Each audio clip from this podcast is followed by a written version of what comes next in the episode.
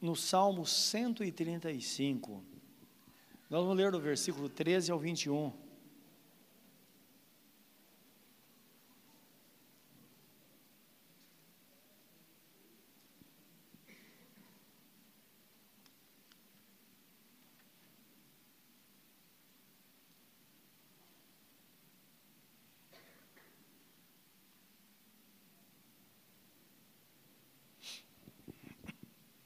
Vamos orar, irmãos. Querido Deus, dá-nos a tua palavra. Ela alimenta o nosso espírito, fortalece a nossa alma, direciona as nossas emoções e dá saúde ao nosso corpo. Em nome de Jesus pedimos que a tua palavra venha, ó Deus, como alimento para nós nesta noite. Que possamos guardar, como o Senhor disse tantas vezes: quem tem ouvidos para ouvir, ouça. Nós queremos ouvir a tua palavra, ouvir a palavra do Senhor, em nome de Jesus. Amém, Senhor. Amém. Diz assim, meus irmãos, Salmo 135. O teu nome, ó Senhor, permanece perpetuamente, e a tua memória, ó Senhor, de geração em geração. Pois o Senhor julgará o seu povo e se arrependerá em atenção aos seus servos. Os ídolos das nações são prata e ouro, obra das mãos dos homens. Tem boca, mas não falam. Tem olhos e não veem. Tem ouvidos, mas não ouvem. Nem há respiro algum na sua boca. Semelhantes a eles se tornem os que o fazem e todos que confiam neles. Casa de Israel, bendizei ao Senhor. Casa de Arão, bendizei ao Senhor. Casa de Levi, bendizei ao Senhor. Vós, os que temeis ao Senhor, louvai ao Senhor. Bendito seja desde Sião o Senhor, que habita em Jerusalém, louvai ao Senhor. Amém. Bendito seja o nome do Senhor. Louvar é o mesmo que bem dizer, não é? Falar bem. Então, as pessoas têm facilidade para maldizer, mas quando diz, quando diz respeito à nossa relação a Deus, nós somos chamados a bendizê-lo. Isso é louvá-lo por tudo aquilo que ele fez, aquilo que ele faz e aquilo que ele é não é? Aquilo que ele vai fazer, aquilo que está fazendo.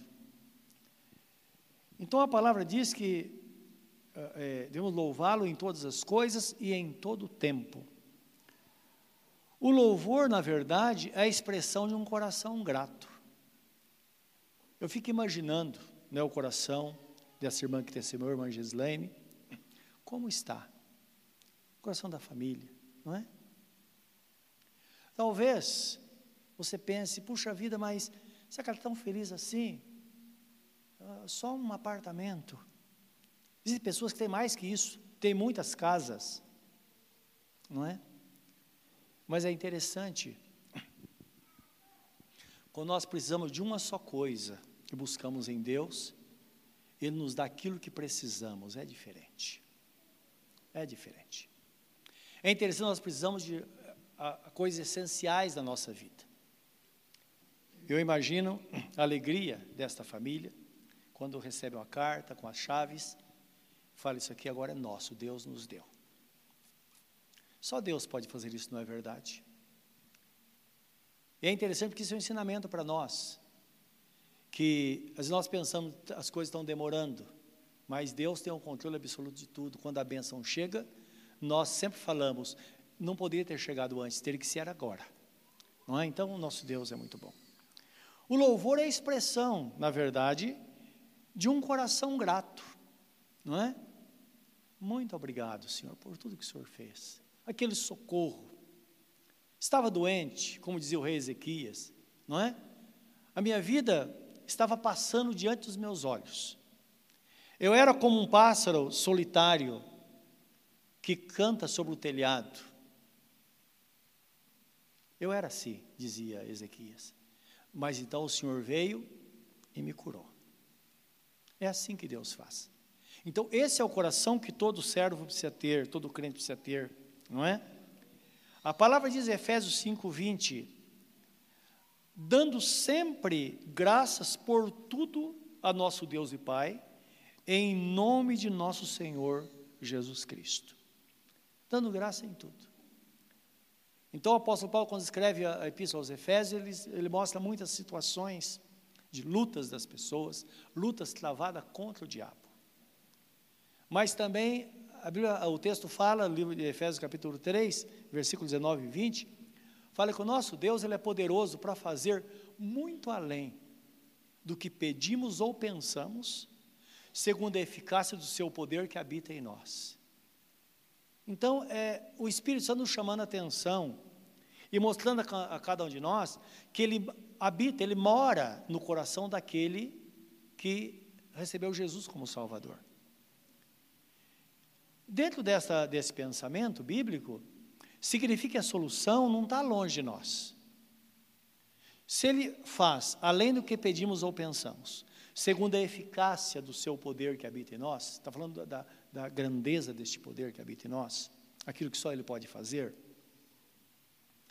Então, de fato, o nosso Deus, ele pode ser chamado, como se chamava no Velho Testamento, de Jeová Jireh. Jeová significa o Deus da aliança, porque há uma, uma ligação, ou esse nome se remete à pessoa de Jesus, que é o Deus da aliança. É aquele que se colocou como mediador entre, entre o Pai e os homens. Então, Jeová Jireh. Jireh significa provisão. Então, Jeová Jireh, o Deus da aliança que dá a provisão, que é traduzido como o Deus da provisão. Não é? Um Deus que antevê o problema e já tem a provisão. Quando esta irmã fez um voto com Deus lá em 2005, dizendo: Senhor, eu preciso de uma casa, um apartamento. Eu preciso. Eu imagino ela na campanha da semeadura, ela colocou a sua oferta de gratidão, disse: Senhor, está atrelado esta oferta. Muito ou pouco, porque isso é relativo, depende do proposto no coração, não é? E naquela hora foi selado no céu. E no, no reino espiritual, Deus sabia, Ele sabia de tudo. O dia, a situação, que como é, ele ia se sentir quando de repente vem uma ordem de despejo, isso é terrível, não é verdade? Terrível. E acontece às vezes. Aí, no momento que a angústia está no, no extremo, Deus fala: não, aquieta o coração, como disse ao pai, a, a Jairo, não é? Não temas, crê somente. Porque já sabia de tua provisão já estava ali. É assim que Deus faz. Quando nós sabemos que Deus está no controle absoluto de tudo, nós descansamos nele. Porque de fato é assim que aconteceu com nossos irmãos do passado. O nosso Deus, a Bíblia fala que ele é um Deus eterno. Ele cuidou de todas as coisas do seu povo no passado. Não é? Quando fala no passado, a, a, a, a, gente refere, a gente refere a gerações. Então ele cuidou de todas as gerações. Ele está cuidando da nossa geração hoje. E às vezes nós estremecemos quando pensamos na próxima geração. É uma coisa, é uma ansiedade contínua. Não é? Então, me lembro quando eu era criança, eu pensava, como vai ser quando eu completar 18 anos de idade? E eu pensava assim, nossa, vai ser uma, vou ser uma outra pessoa, vou ter tanta liberdade, tanta coisa assim. Passou. E depois, quando me casar, quando tiver uma família, também passou. Aí os filhos crescem, os filhos quando criança, aquela apreensão, e agora? Escola para eles, e tanta coisa, o que, misericórdia, o que, que vai acontecer? Olha o mundo como está depois passa também. Aí vem os netos, aquela mesma apreensão. Nós com quem nossos netos vão se casar? Como será a família deles? Não é? Tanta coisa. O mundo como está. Aí nós olhamos para trás e vemos, e, e, e, vemos Deus cuidando lá, cada dia, cada situação, tantas experiências, tanta coisa, Deus cuidando. Vemos a nossa geração, Deus cuidando também, Ele está ali. E se às vezes nós nos paramos para pensar, dizemos, puxa vida, mas por que, que essa situação está acontecendo? Aí nós descobrimos que, de fato, o que a gente deveria ter feito é ter buscado a Deus antes e buscado a Deus com mais intensidade na nossa vida, não é verdade? É assim. Nós estamos sempre plantando e colhendo, plantando e colhendo, é assim. As gerações vão passando, uma geração vai puxando a outra sempre. Da parte de Deus, meus irmãos, ele sempre foi fiel. Ele nunca deixou ninguém na mão, não é verdade? E nós temos consciência disso. Por isso devemos, de fato, ter esse temor no coração, seguir essa jornada, reconhecendo que há um motivo bem claro a todos os crentes que nós devemos, de fato, nos curvar diante do Senhor e reconhecer que Ele é bom e a sua misericórdia, de fato, dura para sempre, porque Ele está presente ali. Nós nos afastamos de Deus, sentimos o peso. Voltamos para os pés do Senhor, sentimos o alívio. É Ele dizendo: Olha, não se afaste, fique perto de mim. Não se afaste, bem perto. Eu me lembro quando, era, quando nossos filhos eram criança, a gente saía com os três para passear, às vezes em São Paulo, em museu, coisa assim. E, e eu falava com eles, ó, para vocês não se perderem, coloca, pega no meu bolso, ou então na minha cinta. E no meio da multidão, eles grudavam aqui, em mim ou na mãe, e no meio da multidão. Eu dizia, se você se soltar, é bem provável que você se perca no meio das pessoas. Se se perder, fica parado, porque eu volto ou voltar onde você está. Agora, se você não quiser se perder, não largue a cinta do papai. É assim. Então, o que Deus fala conosco? Para você não se perder, pega firme em mim. Não larga. Se você, se você largar, você vai ficar para trás.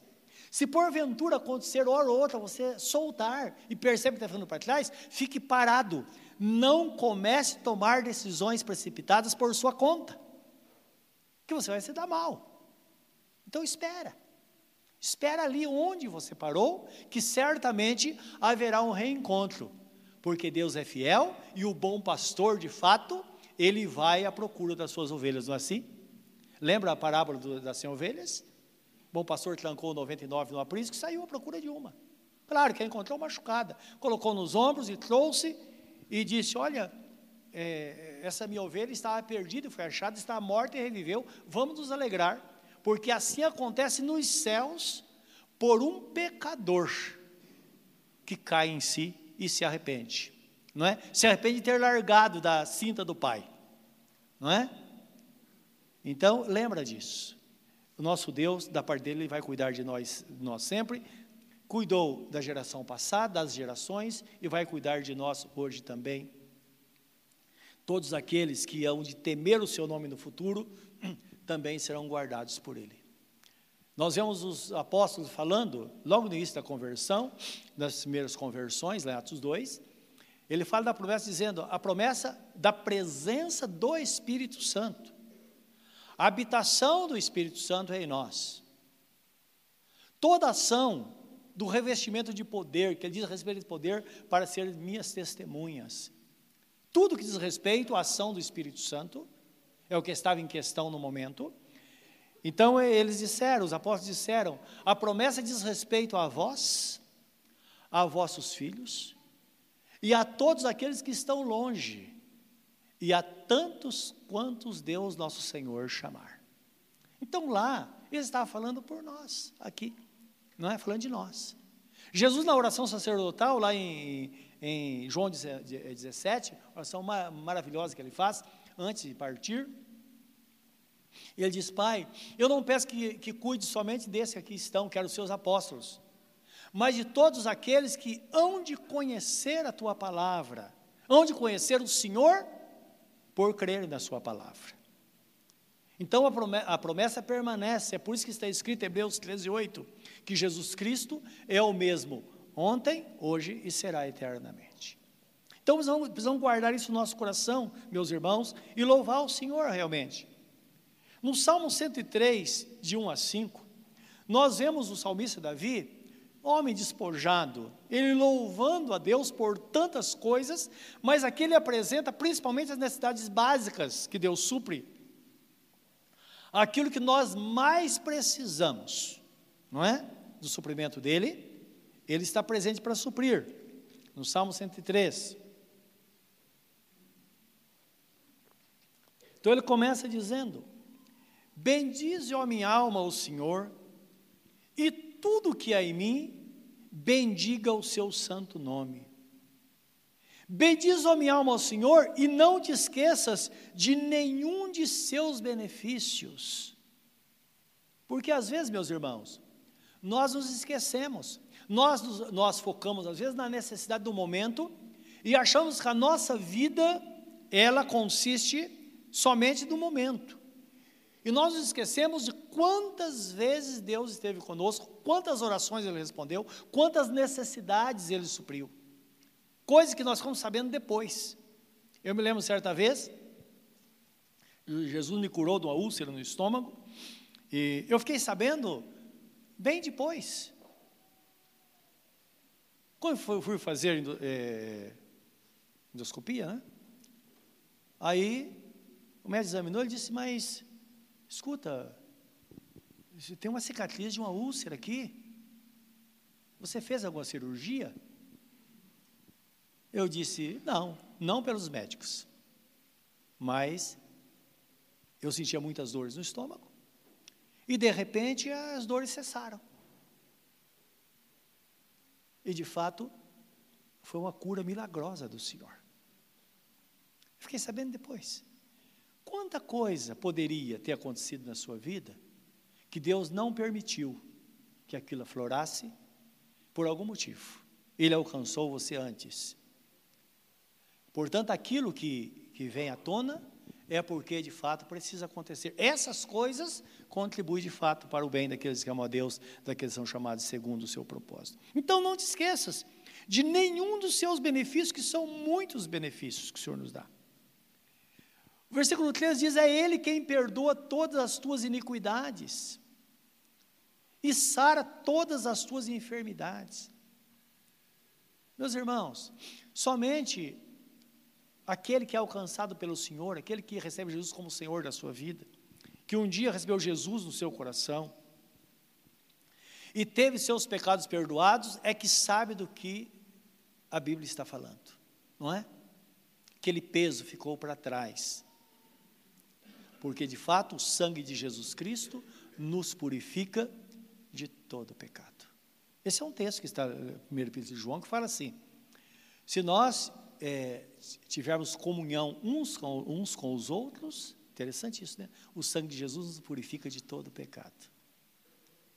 Então está falando da igreja, não é? Tem um só coração, coração aberto, perdoador, coração compassivo. Então nós vamos ter o sangue de Jesus diariamente nos perdoando e fazendo com que sigamos essa jornada na presença de Deus. Ele, ele também sara todas as tuas enfermidades. Significa, meus irmãos, que no mundo espiritual, para Deus, se você está doente, esta enfermidade sua já foi pago o preço. E é interessante isso. Teoricamente, você já está curado. Por que, que na prática não? Porque, na verdade, deve haver um reconhecimento e uma busca dessa libertação completa do Senhor, sabendo que o preço foi pago. É o que está escrito em Isaías 50, 53, que fala assim: certamente, verdadeiramente, Ele levou sobre si as nossas dores. O castigo nos traz a paz estava sobre Ele, e pelas suas feridas nós fomos sarados. Então significa, a pessoa que está doente, ela não pode baixar guarda, ela tem que buscar Deus. Buscar Deus. Ah, eu, eu estava, não estava muito bem, por isso que eu não, não, não deu para vir à igreja. Olha, quando está doente é que tem que estar aqui. É o que Jesus disse: os sãos não precisam de médico, mas sim os doentes. Está fazendo alusão a essa dedicação que devemos ter. Senhor, eu estou doente, mas eu vou clamar ao Senhor até que o Senhor me cure. Buscar. Claro, aqui nós oramos uns pelos outros, mas às vezes não fica bem. A gente está orando pelo irmão aqui e o irmão dormindo em casa uma hora dessa. Não é verdade? Então devemos entender isso. O interessado é que deve ser linha de frente. Aí os outros vão atrás. Amém? Então, aí a intercessão de fato faz acontecer. Deus vem e alcança por causa da sua fidelidade, porque Deus é bom. E está escrito: Deus não é homem para que minta, e nem filho do homem para se arrepender. Então nós sabemos que todas as grandes bênçãos que recebemos do Senhor, nós precisamos de fato ter o coração ali.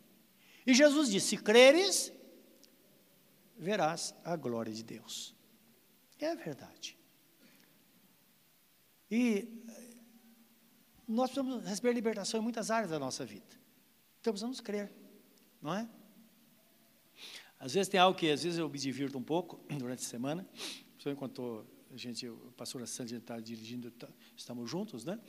Que certa vez eu ouvi um testemunho de um pastor que ele dizia o seguinte: ele chegava com um carro, por exemplo, no mercado, algum lugar, e ele falava: Senhor, onde está o ímpio que vai sair para me dar o lugar para estacionar?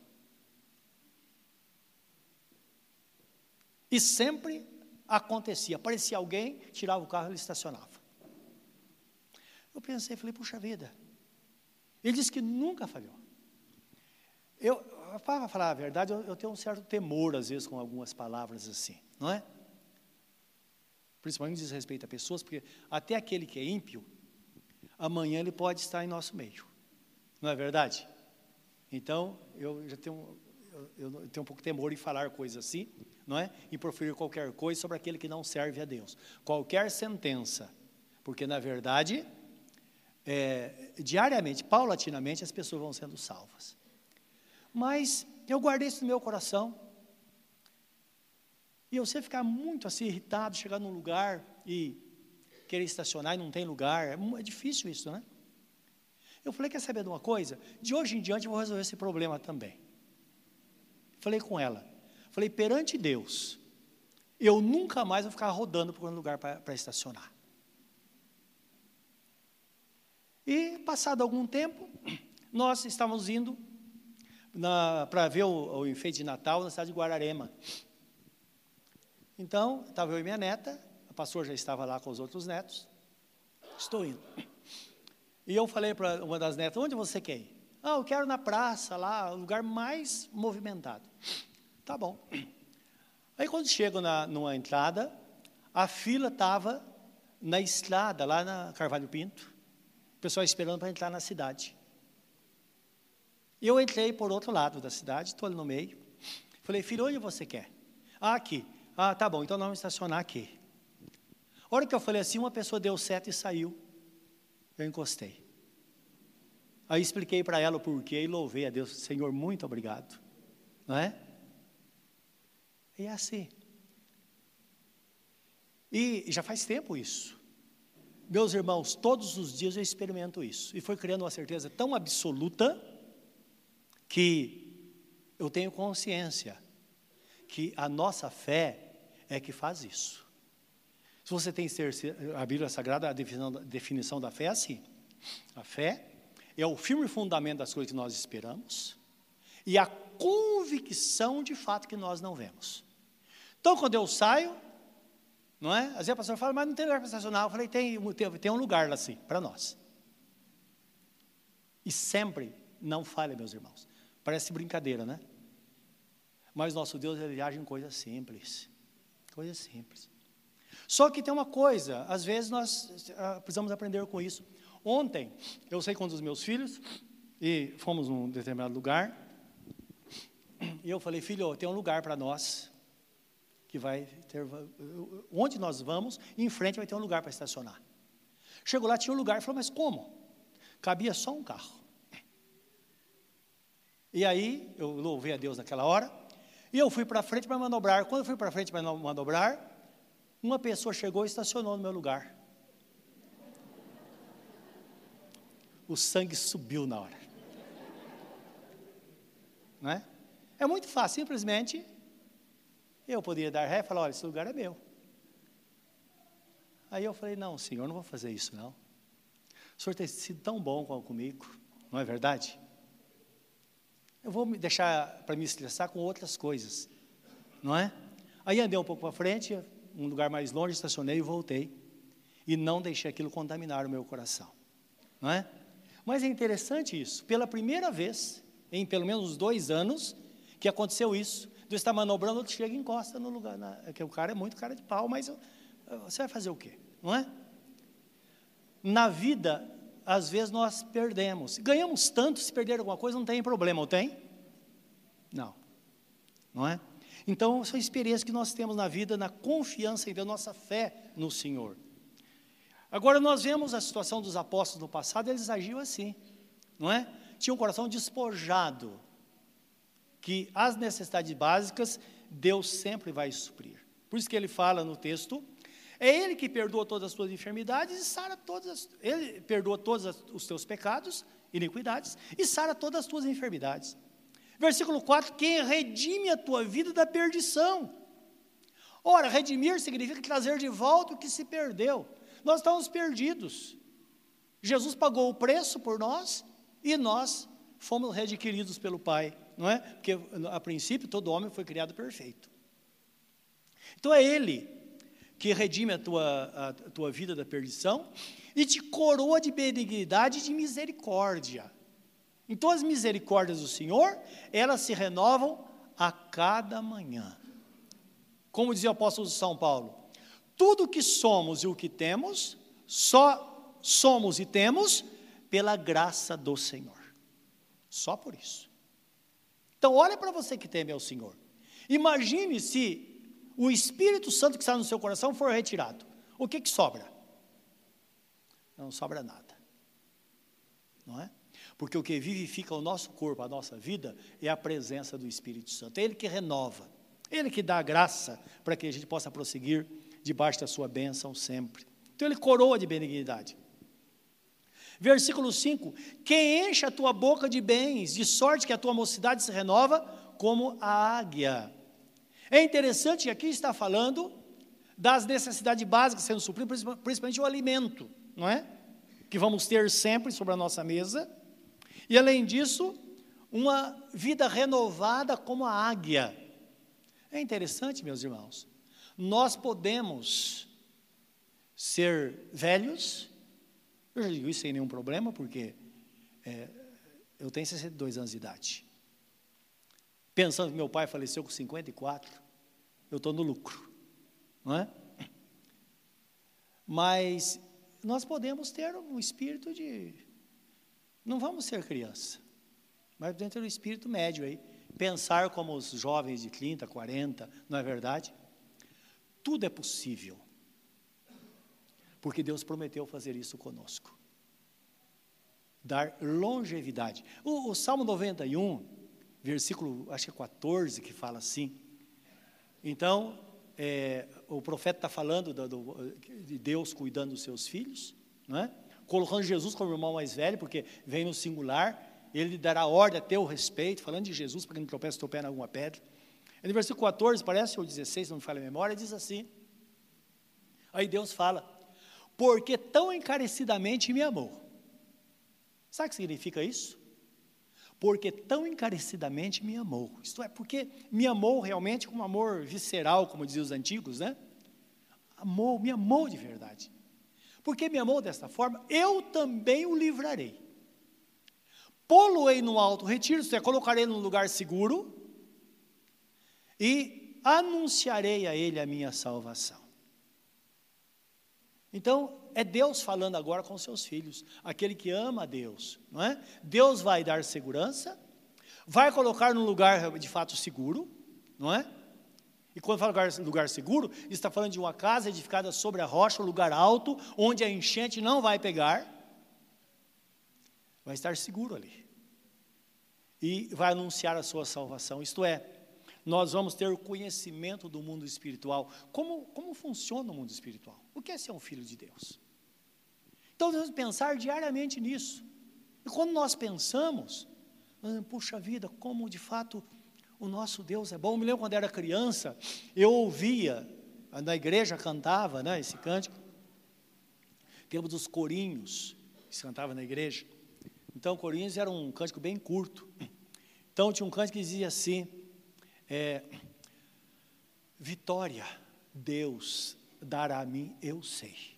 Todo mundo sabe, Deus vai dar vitória. Então, dizia: Vitória, Deus dará a mim, eu sei.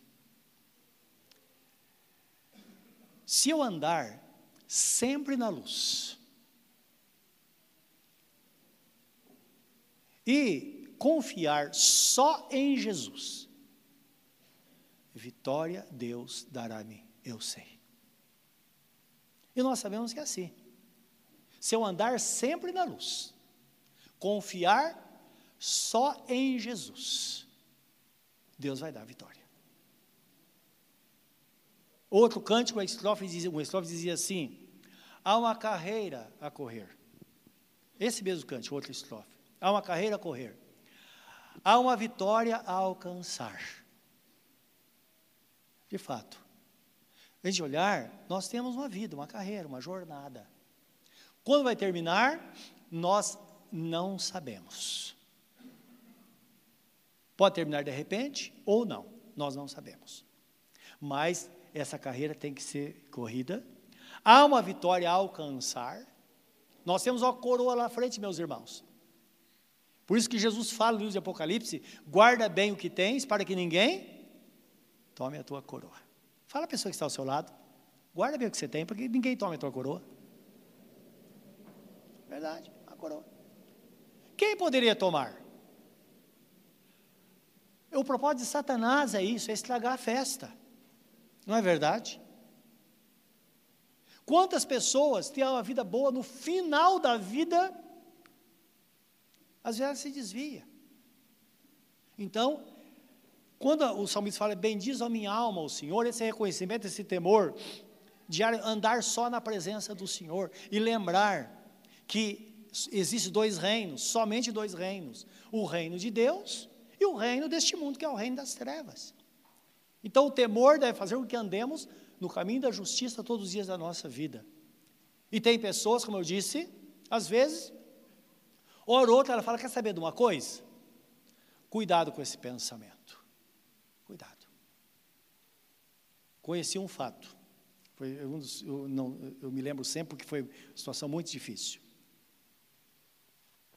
O rapaz se converteu ao Senhor e começou, na igreja onde ele servia ao Senhor, começou a crescer, ia a trabalhar, e ele se tornou o braço direito do pastor. que é o braço direito? Aquela pessoa que tem algo para fazer, e a gente pensa, vou ligar para quem?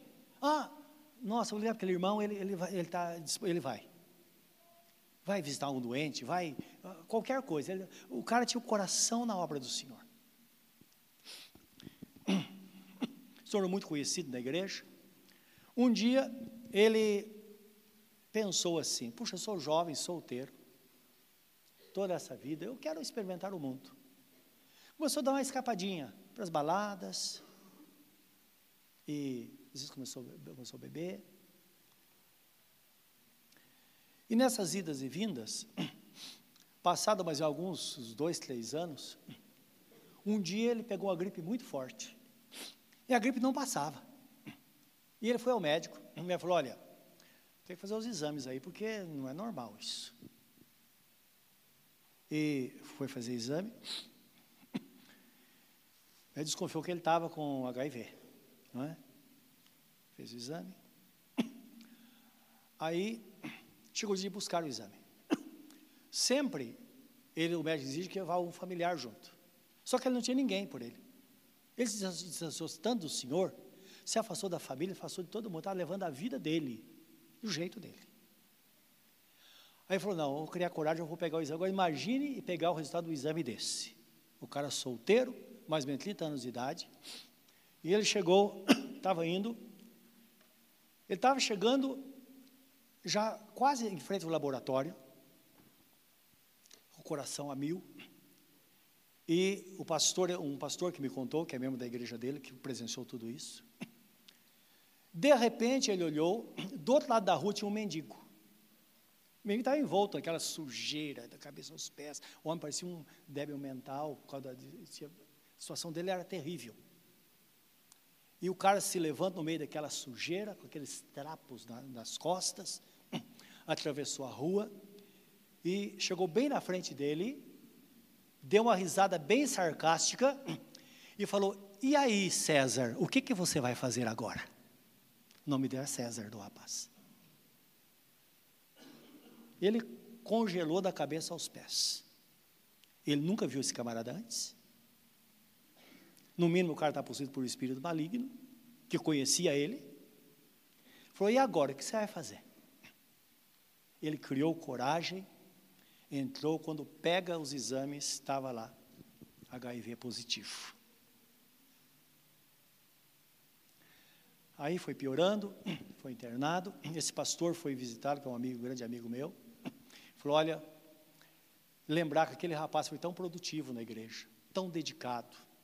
Ali o cara amava Deus. De repente, ele teve um pensamento e obedeceu esse pensamento.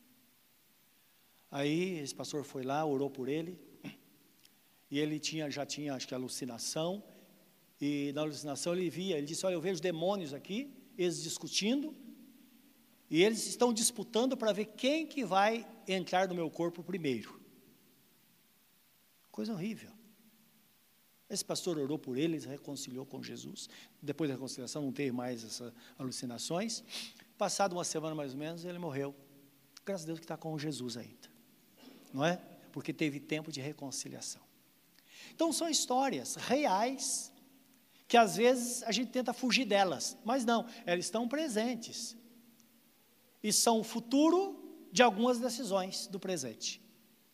Mas também um futuro brilhante depende de uma decisão do momento, de amar Jesus, andar só na luz, não é?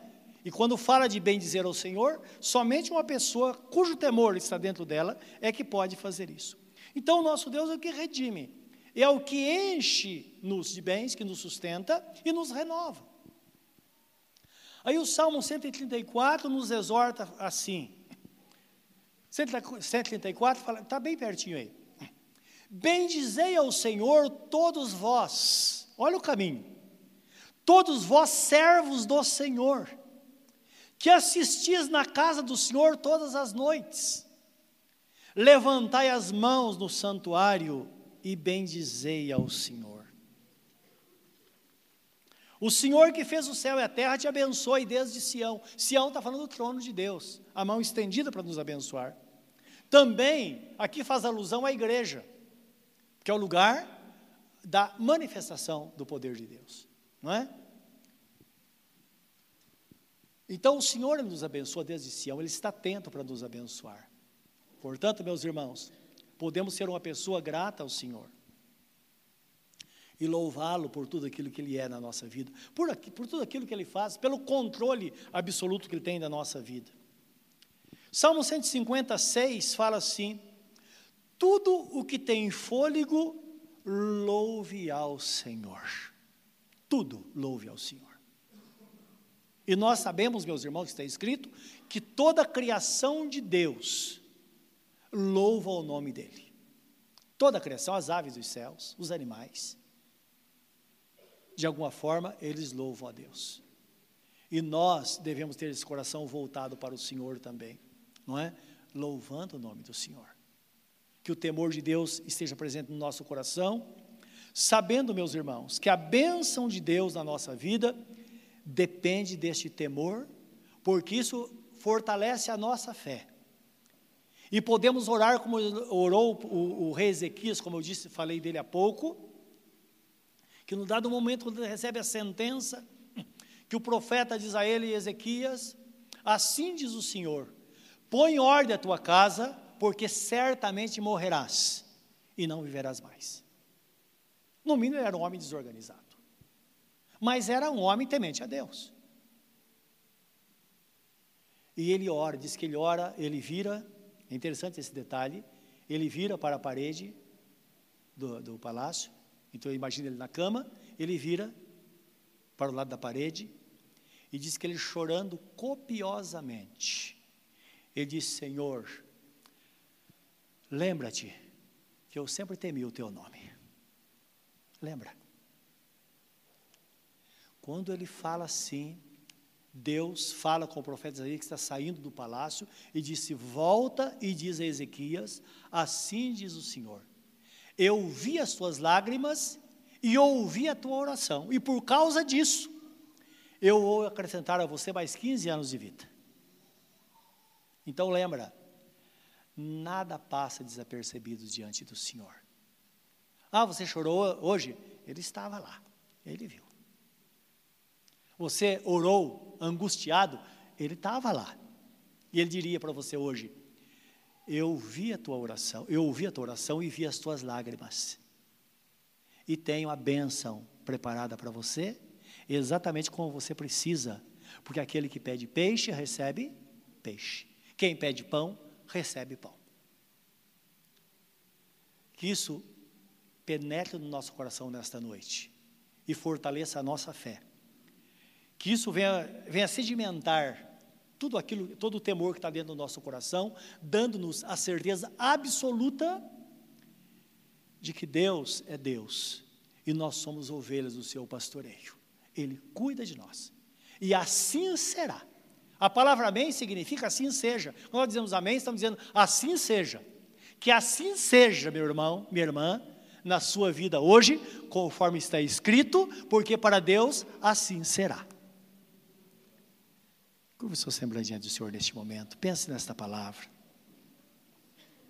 Fala com Deus de você nesta hora. Fala com Ele.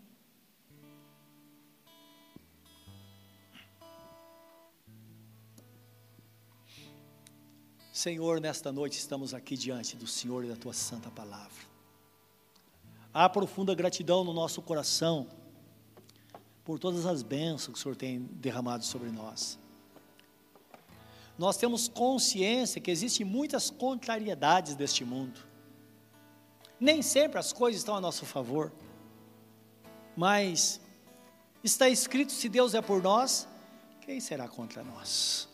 Quem? Quem? Obrigado, Senhor, por esta palavra.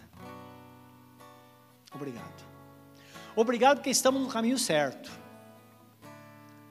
A excelência do teu poder foi derramada em vasos de barro, para que a glória seja do Senhor. E esta presença da excelência do teu poder, da tua presença em nós, é que fará grande diferença nesta noite, Senhor, na nossa vida que buscamos a Ti para a solução de um problema. Deus, que a tua graça seja abundante em cada um de nós. Dá, Senhor, a esta filha o que ela tem pedido. Assim será na vida desse teu filho que tem pedido a ti também, Senhor, que a tua palavra é a verdade.